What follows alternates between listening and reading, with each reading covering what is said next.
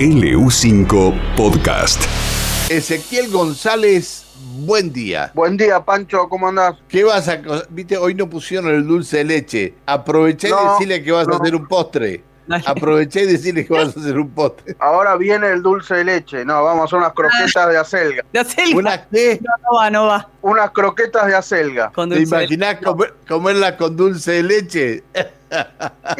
Y, y habría que probar, qué sé yo, viste que sobre gusto no hay nada escrito.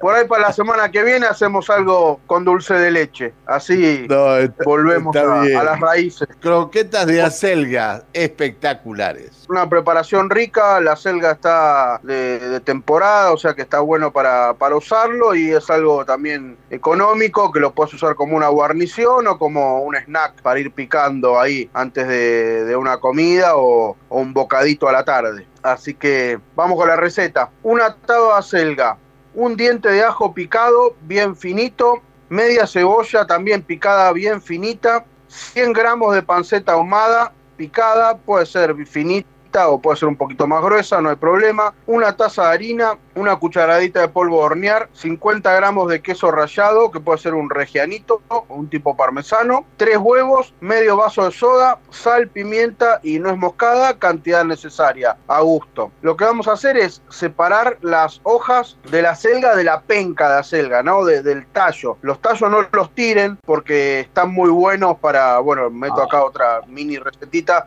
los servís, este, los pasás por huevo, pan rallado y tenés unas milanesas de, de tallos de penca de acelga que están, que están buenísimos. Y si no, los haces en escabeche. También, buenísimo, riquísimo. Sí, la verdad que son muy versátiles, da para hacer un montón de cosas. Pero hay mucha gente, viste, que por ahí no sabe qué hacer y los tira, pero no, no, no, los tiren, guárdenlos. ¿Cómo los vas a tirar? Nunca. Eh, e incluso son más ricos que los eh, de, de espinaca, te digo. ¿eh? Sí, sí, sí, es, es otra cosa, tiene otra textura, nada que ver. Así que guárdenlos, que ya los van a usar para otra cosa. Entonces separamos las hojas. Las hojas lo que vamos a hacer es cortarlas en una juliana bien finita. Entonces cuando ya tenemos todo esto, vamos a agarrar una sartén, le vamos a agregar un poquito de aceite de oliva, vamos a dejar que se caliente. Ahí vamos a dorar la panceta. Una vez que la panceta está doradita, que largó también un poco de su grasa, le vamos a incorporar la cebolla y el ajo picado. Lo rehogamos unos minutitos, agregamos las hojas de acelga y esa la con- condimentamos con sal y pimienta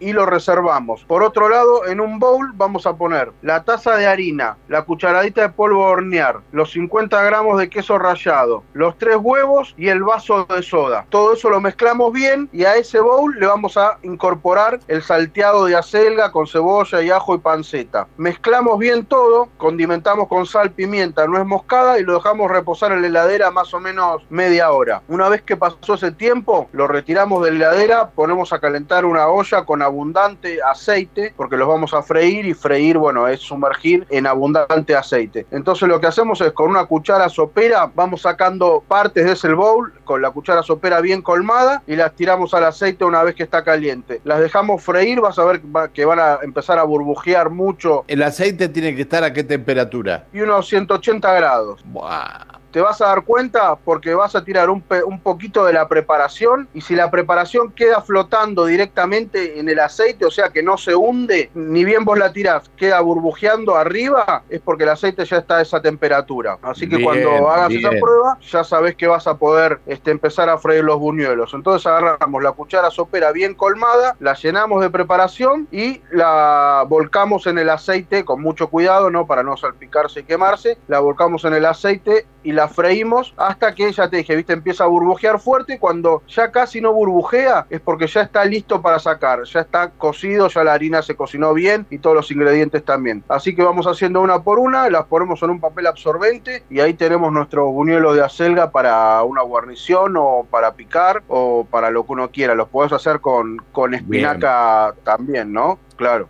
Sí, sí, sí. Esa es una, un- una base. Después cada uno puede ir jugando, como decimos siempre, con, con los diferentes ingredientes. Para una Sí, cena decime, puede ser también, ¿eh?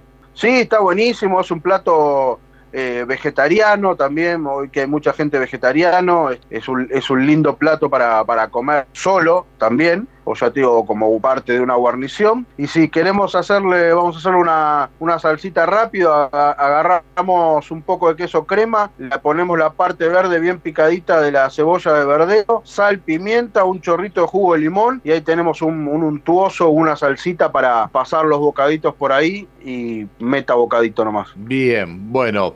Ezequiel, nos reencontramos el viernes que viene. Dale, buenísimo. Muy buen fin de semana para todos.